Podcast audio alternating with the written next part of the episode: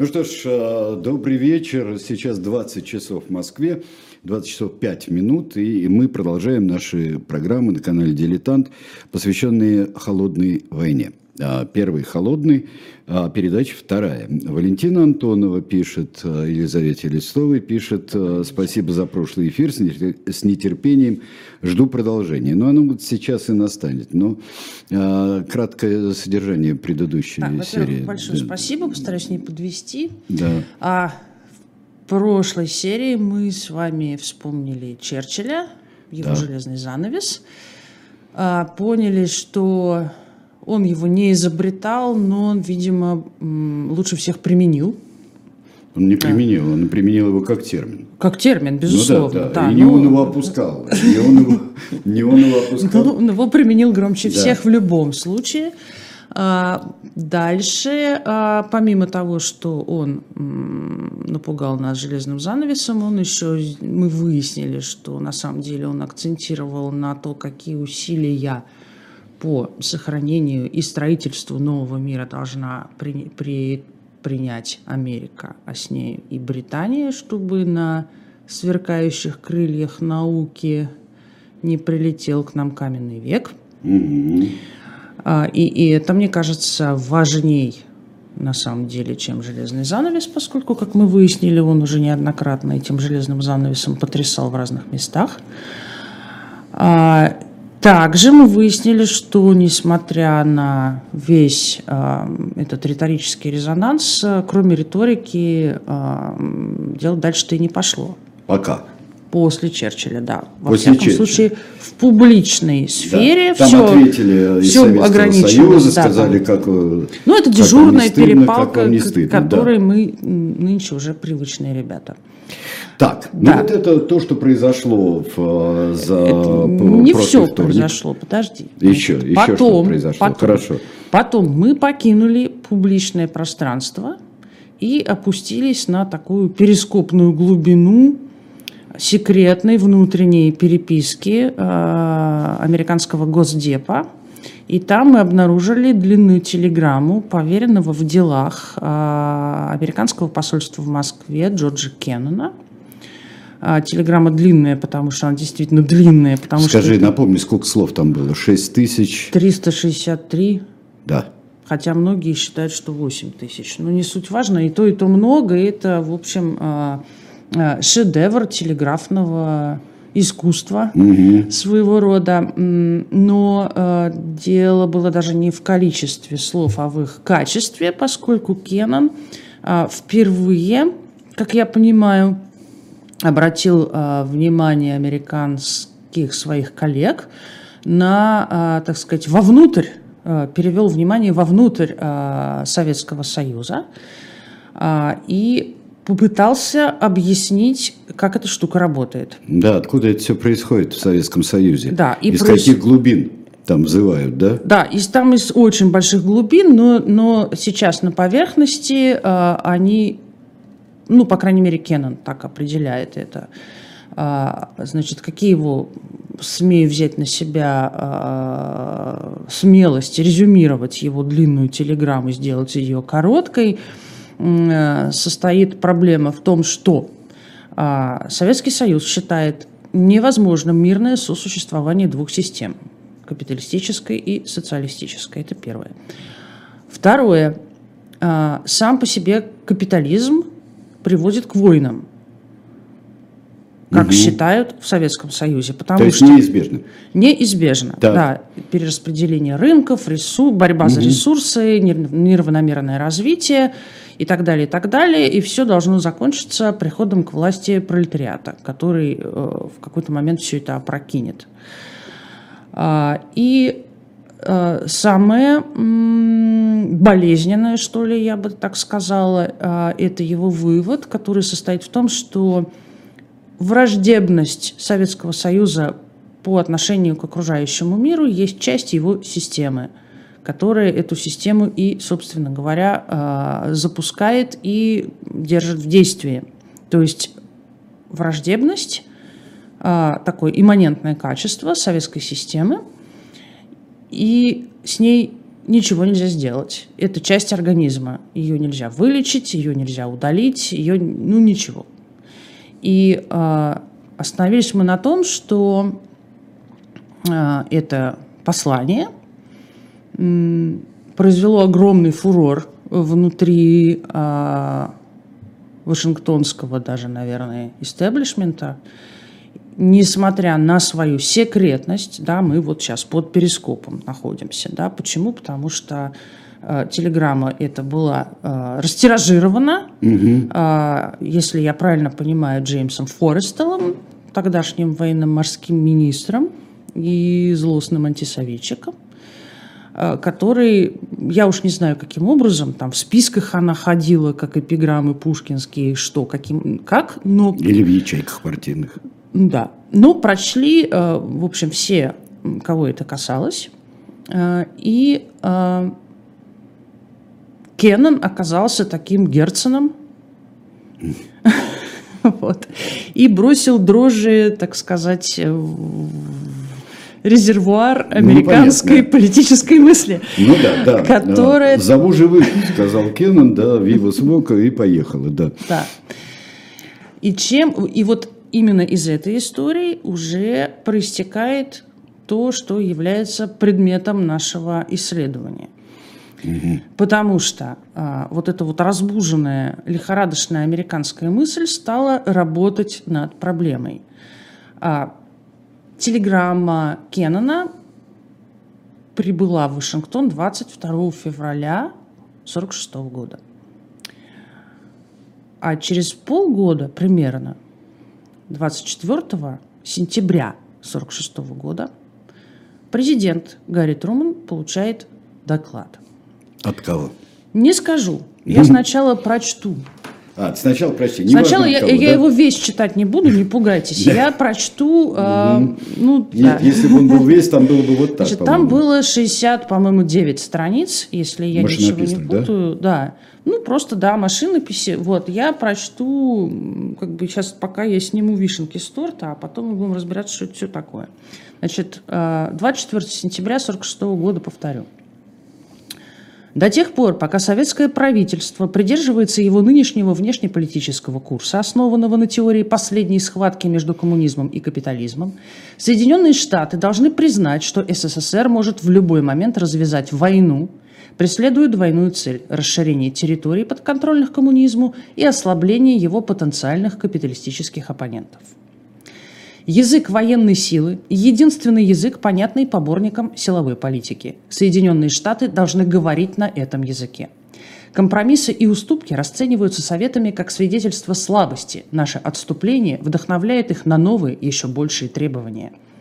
Главной сдерживающей силой советской атаки на Соединенные Штаты или на регионы, жизненно важные для нашей безопасности, будут вооруженные силы нашей страны – Перспектива поражения – единственное надежное средство сдерживания Советского Союза. Уязвимость Советского Союза компенсирована обширной территорией, по которой разбросаны ее ключевые производства и природные ресурсы. Но они остаются уязвимы для атомного и биологического оружия. Вот оно атомное появляется, да? Да для дальней авиации. Mm-hmm. Поэтому для того, чтобы поддерживать нашу мощь на уровне эффективном для сдерживания Советского Союза, Соединенные Штаты должны быть готовы применить атомное и биологическое оружие. Сам факт такой готовности может быть единственным сдерживающим фактором для советских агрессивных действий и в этом смысле единственной гарантией мира. 24 сентября 1946 года. 1946 года. А, вот а, Сер Голд а, здесь а, то, что вы... А, у меня складывается впечатление, говорит он, со слов Листовой, да, что Запад до телеграммы Кеннона пребывал в неведении. Дальше, внимание. Когда у него под боком резвились уже троцкисты, марксисты, а внутри коммуняки, укравшие атомную бомбу. Это еще рано. Это все рано сейчас-то. Или нет? это э, история, которую очень сложно рассказывать э, вот так вот линейно. В линейку. Да, угу. поэтому я сейчас э, как бы снимаю слой литературы, и мы работаем вот с литературой. С да? литературой в виде телеграмм и докладов. В виде телеграмм и докладов. То есть главное, что я хочу а, сейчас донести, это то, как нас себе представляют в Америке. Причем сразу после войны. Сразу после войны. Угу. Да, сразу после войны. Все, что э, этому способствовало или не способствовало, э, я думаю, что мы обсудим э, в следующих наших программах, потому что иначе мы просто запутаемся. Если мы будем выстраивать в линейку все происходящее угу. в Иране, в Турции, в Греции, в Польше, в Германии, в Венгрии, в Чехословакии – а попутно, а, значит, во всяких, а, так сказать, еще подковерных а, территориях мы просто запутаемся. Поэтому вот такая вот история, значит, да. в сентябре. И здесь Кеннон не удивил, он здесь, он здесь поставил, если вы внимательно слушали в прошлый раз, Кеннон поставил базу вот такую, базу глубокую, на его взгляд, базу, что это имманентное свойство Советского Союза, что он никогда не остановится перед тем, что нужно жить в абсолютном мире со своими же нынешними или только что бывшими союзниками. Вот, вот в принципе, что Кеннон говорил. Э, здесь а, а глубокие шпионские сети, это мы еще посмотрим, как, как было. Да. И как их обнаруживали. Это все не одновременный процесс. Это не одновременный, это, ну как, он не одновременный, он параллельный. Но рассказать это все э, одновременно невозможно. Да, ну, конечно, что, да. Ну, потому что у нас повествование, оно последовательное, а не линейное. Невозможно, да. Э, тут надо рисовать какие-то хронологические таблицы, сопоставлять, что когда, но это не Так есть... что смотрите, вот сейчас мы э, действительно, этот э, э, телеграмма Кеннона разошлась по рукам, да, и превратилась вот в это. Она в то, что, была, да. В то, что Америка должна быть готова к применению атомного и биологического оружия, и что главным сдерживающим фактором будут вооруженные силы США. И дальше, как нам пишет Этермет здесь, Елизавета, продолжайте. Спасибо. Вот. Спасибо Поехали. большое. Так. так вот, это уже никакая не телеграмма Кеннона. Потому что телеграмма Кеннона, она э, фиксирует э, некое состояние в его понимании Советского Союза. Здесь мы видим уже э, предложение действовать. Если не действовать, то готовиться.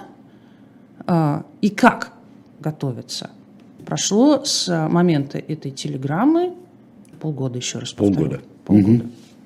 Значит, а, теперь я расскажу, кто это такой смелый. Разбрасывается этими еще пока даже не произведенными атомными бомбами, потому что, как мы знаем, все, что было, а, досталось Японии.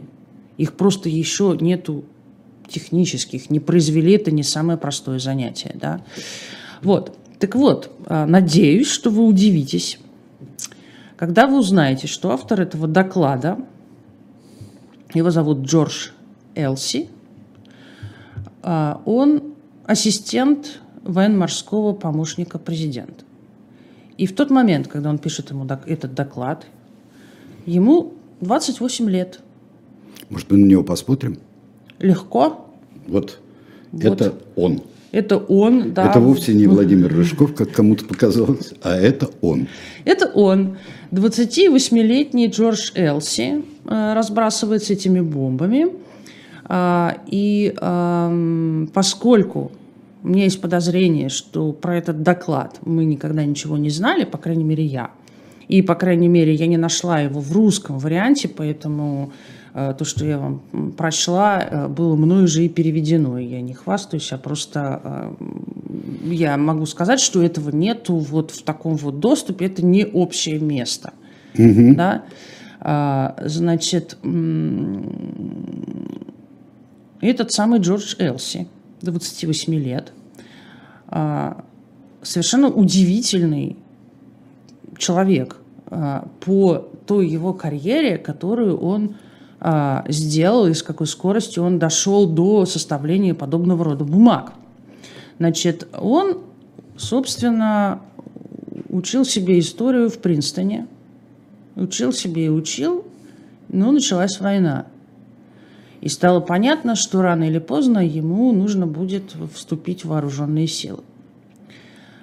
Тогда он, э, не дожидаясь, пока его заберут куда-то в пехоту, подал э, заявление в военно-морскую разведку, куда, естественно, студент Принстона был принят с большим удовольствием, поскольку они нуждались в кадрах ввиду того, что весь уже Вестпоинт и прочие уже были, собственно... На службе. На службе, да. И э, довольно быстро, э, по той же причине, он попадает служить э, в Белый дом. Кем? Э, рассказываю. Значит, в Белом доме была оборудована по Черчиллевому примеру так называемая комната карт, map room. То есть это комната, примыкающая к овальному кабинету, куда стекается вся оперативная информация со всех фронтов. То есть то, что мы сейчас называем ситуационный центр угу. президента Рузвельта. И начинал он, собственно говоря, с того, что втыкал булавки в карты, обозначая диспозиции э, войск, ход конвоев э, и так далее, и так далее, и так далее. И попутно он э, принимал э, шифровки, поступающие всю информацию, да, э, которая вот течет угу. в да, чтобы поставить туда. булавку в нужное Чтобы поставить булавку, чтобы место. дешифровать, чтобы подготовить это для доклада президенту. Вот так вот это быстро происходит угу. в тот момент. Война. Война в стране, которая, в общем, не очень-то до того момента, это же не был властитель дум мира. Они жили себе с двумя океанами и занимались своими делами, по большому счету. А уж после Первой мировой войны у них, по вообще никакого желания не было никуда там вникать, пока им не бахнули Перл-Харбор. Э, Перл-Харбор, да. Вот. И а, он достаточно быстро пропускает через себя весь этот информационный трафик, а, становится аналитиком. И а, пишет доклады а, президенту, например, по Франции, по Китаю, там, по польскому вопросу после Ялтинской конференции. Он а, готовит материалы уже к Ялтинской конференции. Ну, не он один, конечно, но среди многих. Да? Он ездил в Потсдам. И, например, это был именно он, а, который узнал о бомбардировке Хиросимы на самом деле раньше Трумана. Потому что он принял эту шифровку, эту молнию флотскую на борту Аугусты, кстати говоря, у нас есть фотографии с этой самой Аугусты, как я понимаю, можем сейчас на нее полюбоваться. Угу. Вот он. А, сле- вот это слева, что затроится, да. Вот с- слева там стоит, в центре стоит его начальник тогдашний, этого Джорджа Элси, он стоит слева, такой высокий, скромный. И не очень складный. Не очень складный офицерик. И а, ушами-локаторами. Да, это да. он, это да. он. А, Значит, то есть получается, да, что этот человек действительно а, узнает что-то раньше своего президента.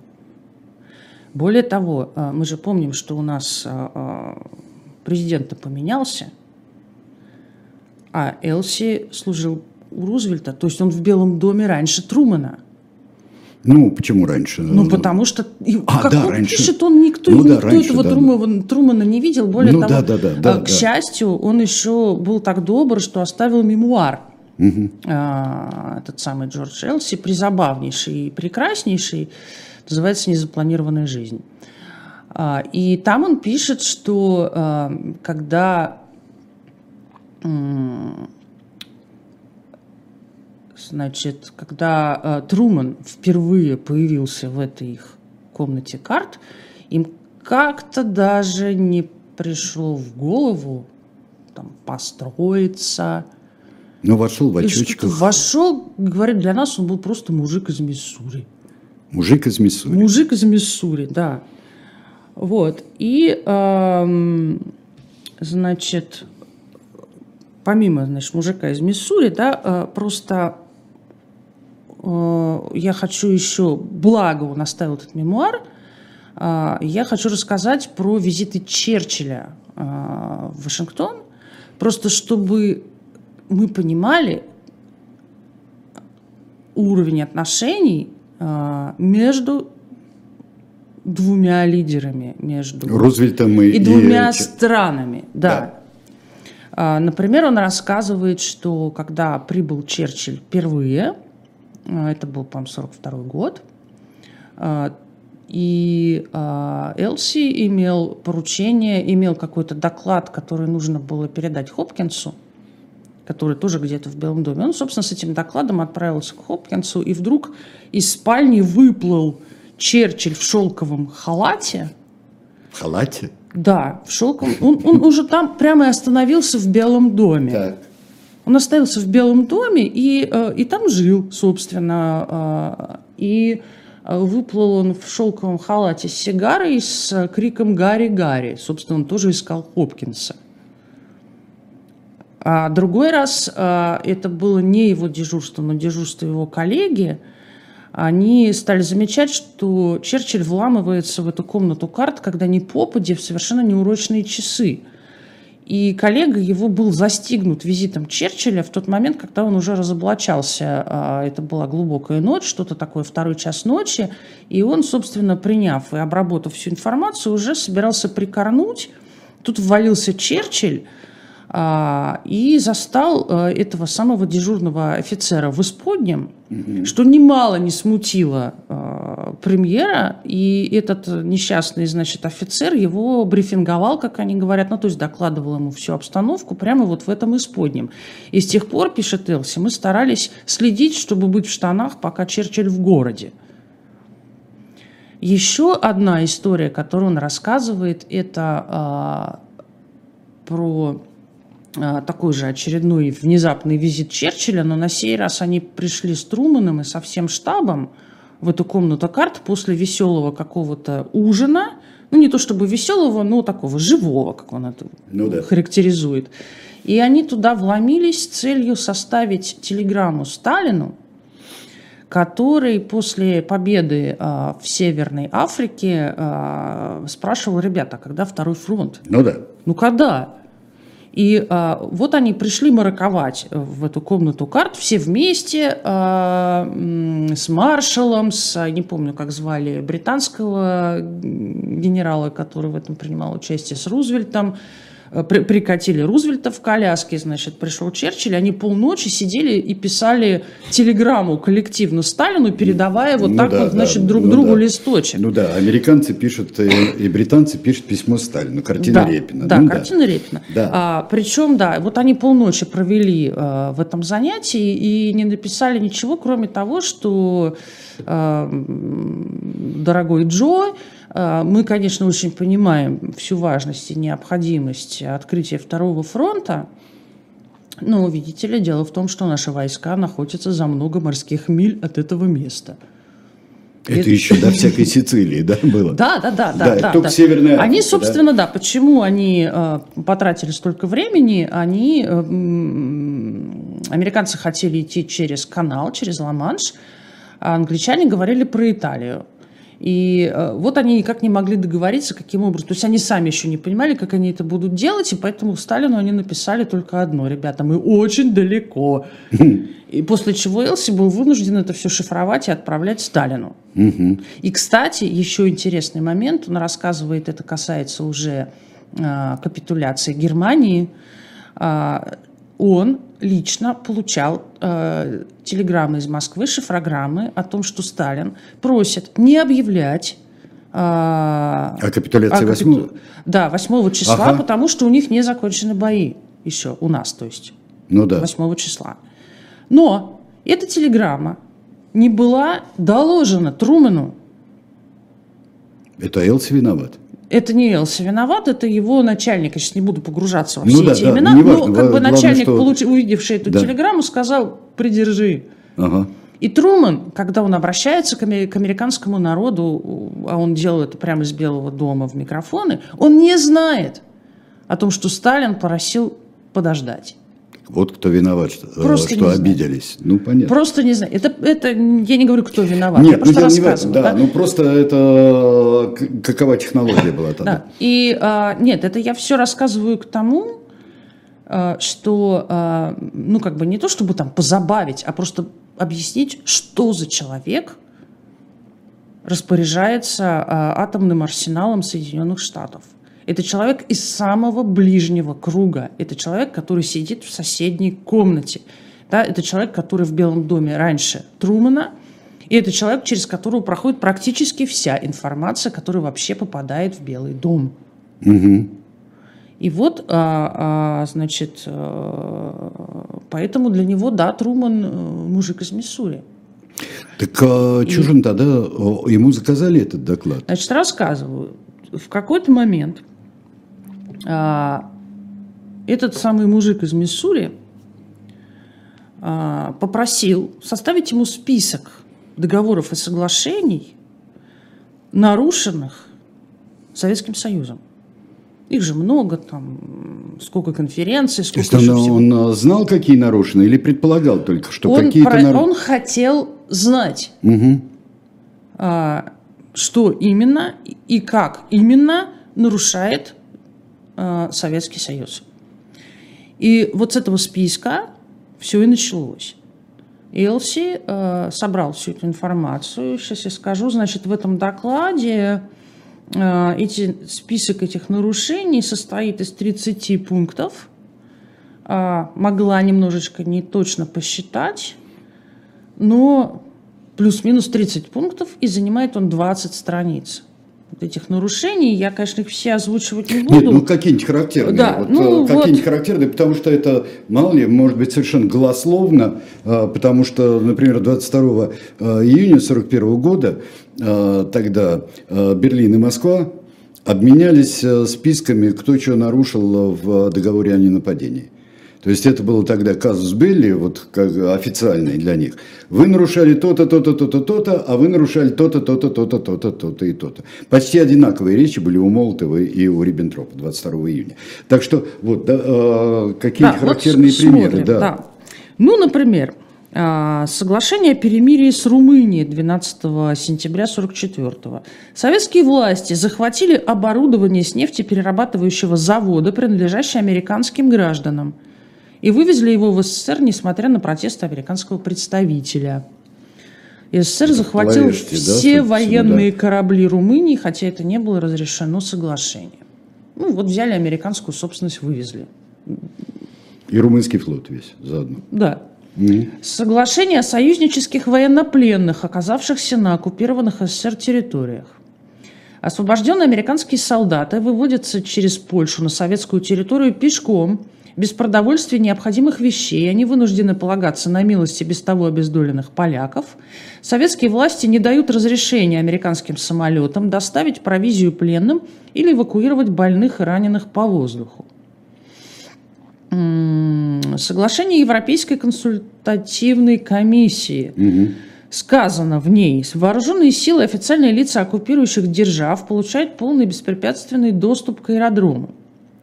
СССР регулярно нарешал, нарушал это соглашение. Гражданский и военный персонал США встречал трудности, когда пытался добраться до Болгарии, Венгрии, Румынии Австрии воздушным путем. Американские самолеты неоднократно перехватывались, по ним стреляли советские истребители, принуждая к посадке, что является актом устрашения и прямого нападения.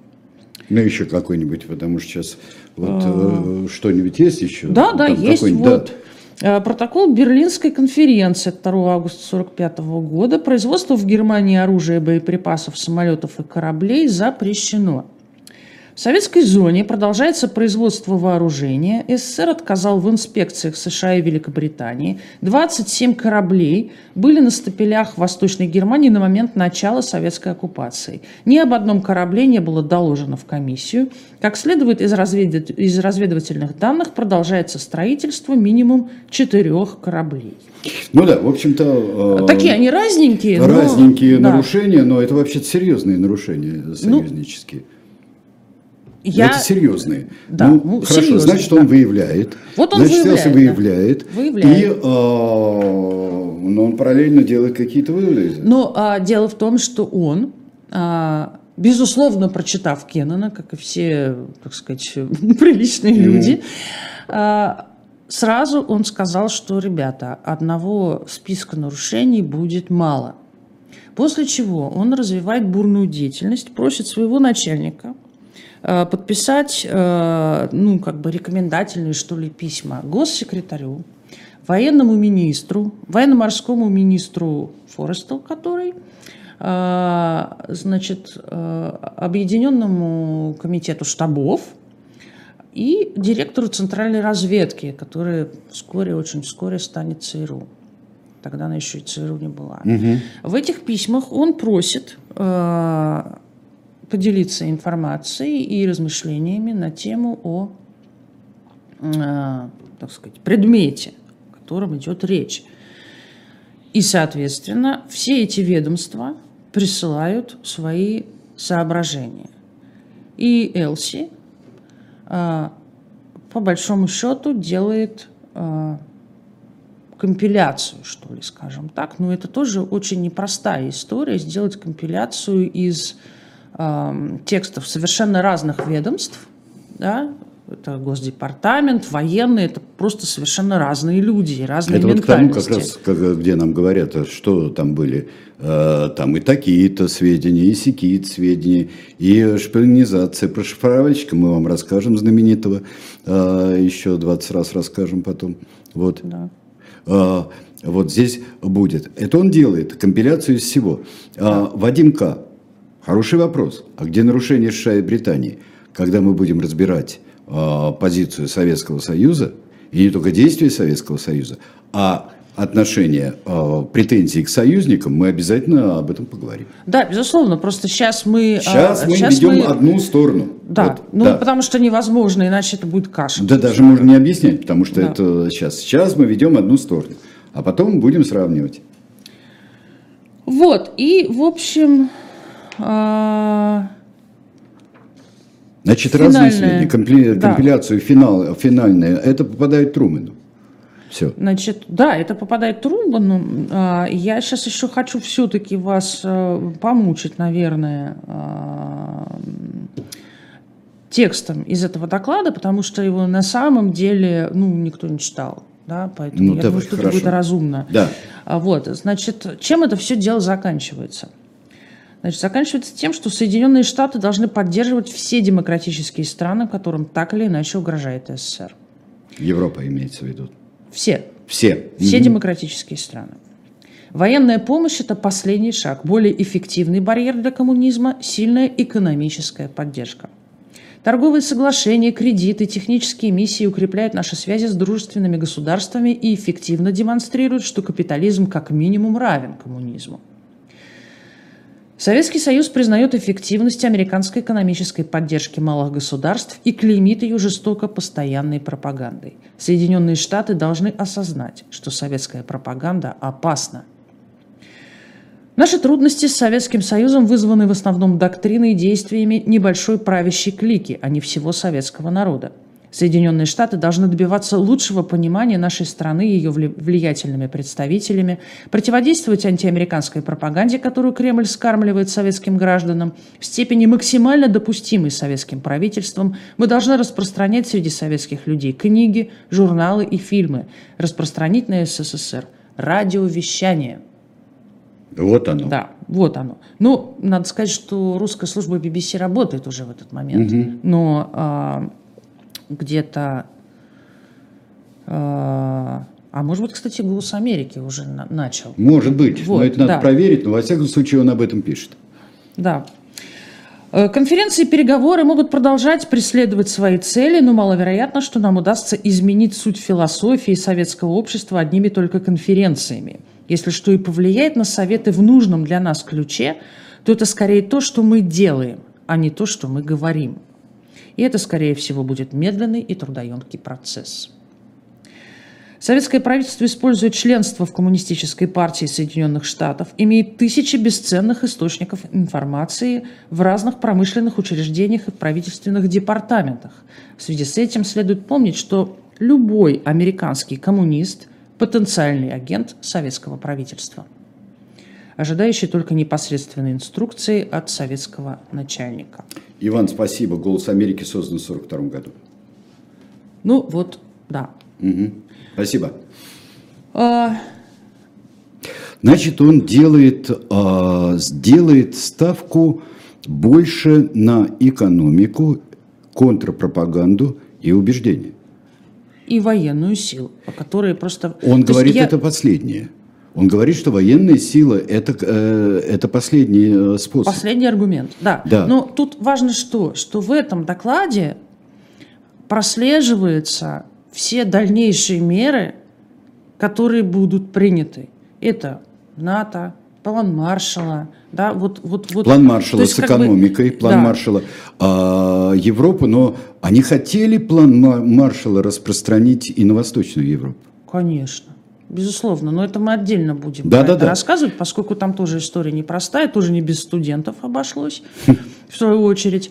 А, вот. А, но а, чем он примечателен, этот доклад, да, что вот молодой человек, он намечает, понятно, что ему, так сказать, он собрал материал, да, но он его, так сказать, облег в некую такую стройную концепцию уже. Да? Насколько... И это концепция действия, не осознания, а именно действия. Именно действия, что нам надо делать. Да. да. И э, вот эта вот штука, значит, что я должна сказать э, обязательно, что, э, что произошло дальше.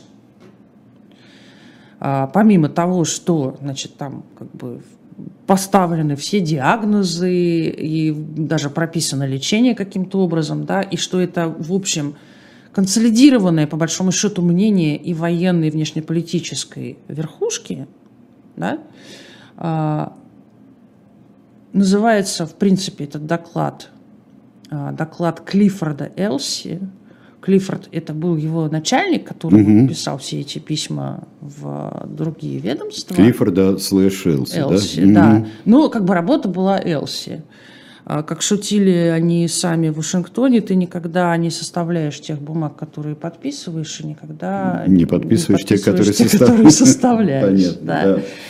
Вот. И мы а, Конечно, мы никогда не будем знать об этом плане, мы как Советский Союз, но мы будем его всегда ощущать на себе, мне кажется. А начальство советское, ну мы посмотрим, насколько они знали именно об этом плане.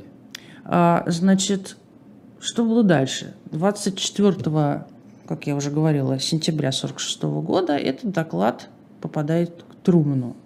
Он читает его всю ночь.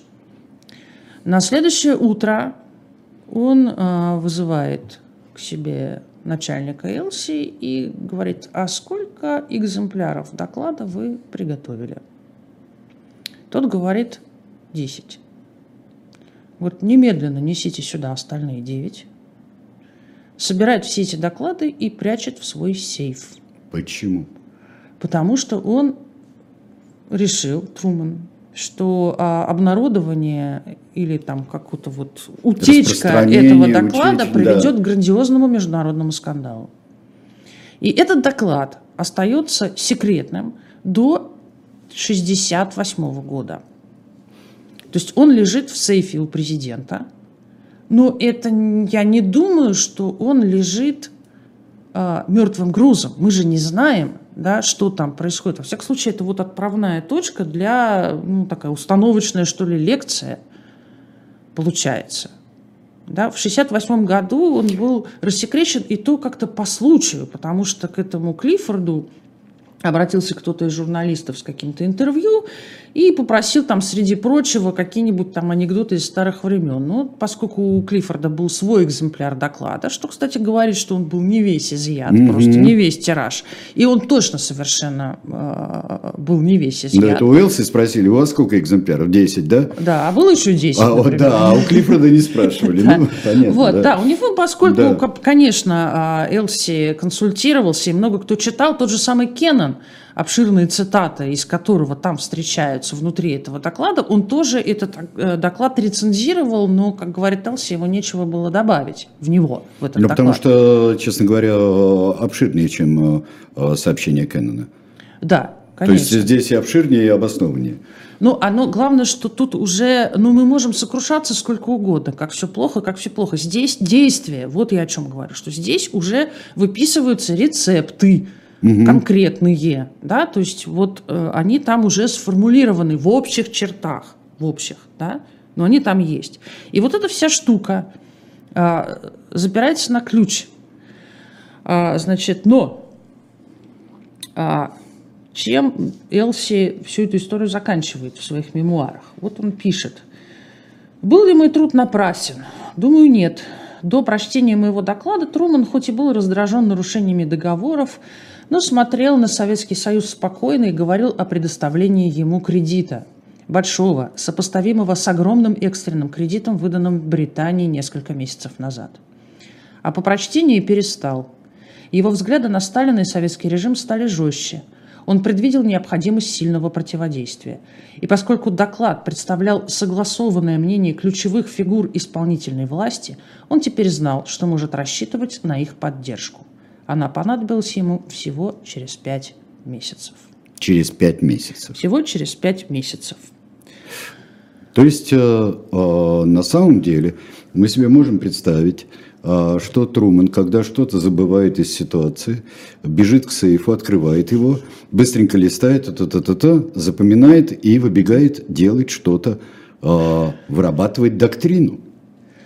А, понятно же, что эту самую доктрину мы никогда не, не подписываем те бумаги, которые составляем. Угу. Да? Значит, ну, именно через полгода, э, через пять месяцев, да, это было 12 марта 1947 э, года, э, Труман держит речь в Конгрессе, и она касается, в общем, я бы сказала, наверное, частного случая. Ему нужно а, добыть денег для Греции и Турции, а, которых, которым не может уже в силу своего экономического состояния помогать Британия. Угу.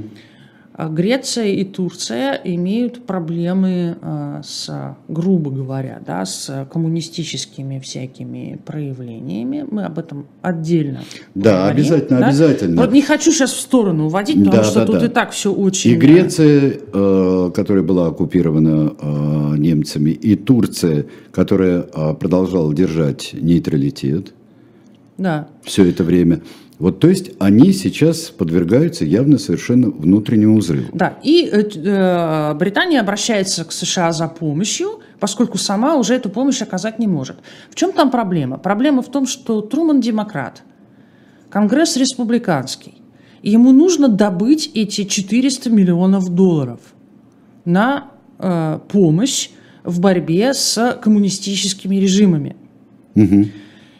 И тогда он произносит ту самую речь, которую и будут считать доктриной Трумана, а, и в которой обычно все цитируют а, три, так сказать, громкие фразы, я бы это так назвала, да, и мы можем сейчас это послушать. Три громкие фразы? Три или... громкие фразы. Ну, давайте, а потом да, посмотреть, послушаем. Э, там еще, небось, есть штуки три, да, хороших фраз.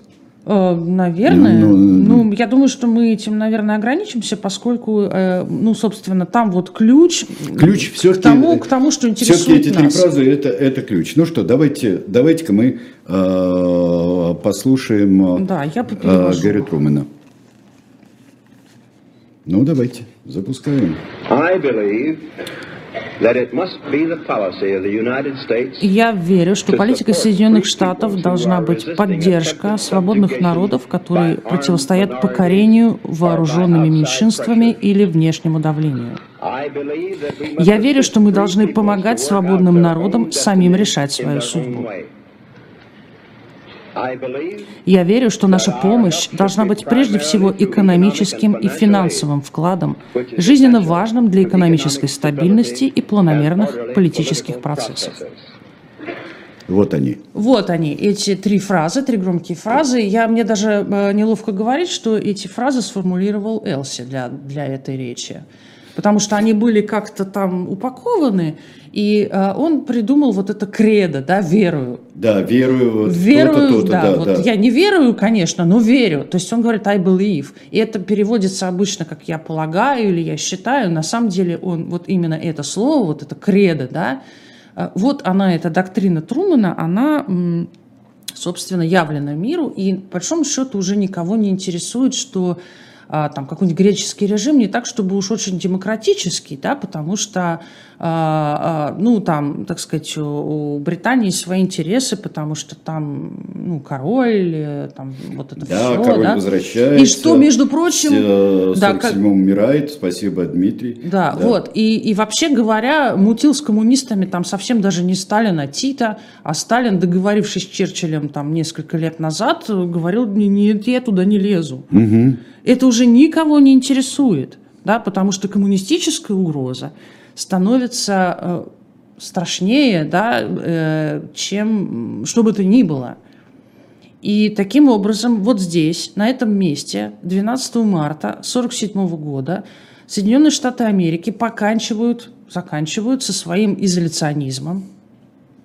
Э, и Начинают обустраивать... И начинают э, обустраивать, да. И, э, собственно говоря, вот это 12 марта 1947 года, а не речь про железный занавес, и становится вот этой вот, ну, на самом деле, основным порогом, отсечкой основной холодной войны, которую, впрочем, так никто не называет. Угу. Да? А, Тут я должна вернуться к Кеннону, потому что вскоре после этой вот речи Трумана, которая расставила все точки над «и», он э, выступает, э, он перерабатывает свою э, телеграмму. Э, Прибавляет еще несколько тысяч слов? Э, нет, нет, нет, нет. Как-то она так, в общем, примерно в том же объеме сохраняется, и э, он перерабатывает ее в статью, которая называется, э, переводится она у нас истоки советского поведения. Но, по идее, я бы даже ее перевела иначе. Наверное, можно перевести как средство советского управления, что по тем словам, которые там использованы, там такое, ну вот поведение, да, оно такое, не в смысле behave, я не знаю, как это объяснить. Поведение не как человек себя ведет, да, это контакт, uh-huh. то есть кондуктор, uh-huh. да. Вот, а, значит, э, появляется эта статья, она появляется в журнале Foreign Affairs, это орган а, Госдепа, потом ее перепечатывает журнал Life, и вот в этот момент а, Кеннон получает титул отца политики сдерживания. Потому что вот этот, не, не к ночи будет помянут Генри Киссинджер, назвал эту статью а, дипломатической доктрины эпохи. А, значит, Кеннон вот здесь как раз, он а, предлагает сдерживание как основной инструмент и как он его понимает? Сдерживание вот. это военное сдерживание. Вот как вот. он его понимает? Вот в том-то и финт что вот он пишет там про решительное сдерживание, чтобы противопоставить русским несгибаемую силу в любой точке земного шара, где они попытаются посягнуть на интересы мира и стабильности. Вопрос не только у нас с тобой возникает, что он имеет в виду под этим сдерживанием. Там нет расшифровки никакой. Там нет ни э, ядерных как... арсеналов. Ничего нет. Пока нет. Должны сдерживать. Вот, вот это вот сдерживание, вот это слово, оно появляется тогда. Мы ну, же хорошо, говорим о ну, терминах. Вот предложил, да? Труман предложил Грецию, э, он попросил о Греции, попросил о Турции, и э, два символ веры произнес. Да, да. да. Вот. Но а дальше что? Там ведь очень много всего. А дальше, ну вот, дальше вот появляется это самое сдерживание. Все носятся с этим сдерживанием кеноновским. И а, поскольку там действительно не уточнено, что за сдерживание, какого рода сдерживание это должно быть, Кенону немедленно прилетает. Прилетает тот же самый вопрос, который задаем мы с тобой. Причем прилетает не от кого-нибудь, а, а прилетает от а, замечательного даже я не знаю, как его назвать, он и журналист, и общественный деятель, и, и как угодно. А его зовут Уолтер Липман. Липман? Да, у нас, это... по-моему, есть его изображение. У нас есть его изображение. Нам он может быть знаком по единственной переведенной у нас книге который называется «Общественное мнение». 22 года, а, собственно, это, а, это понятие «общественное мнение» этим самым Липманом и введено в оборот. Угу. Общественное мнение, да, то есть не было, ну, ну то есть как бы он это все, да, у, как бы структурировал, разобрал, у нас есть эта книжка переведенная. Вот, он на самом деле очень влиятельный политический обозреватель. А, и его статьи обязательно к прочтению. И у него впереди два Пулитцера, причем второй у него будет в 62-м за интервью с Хрущевым.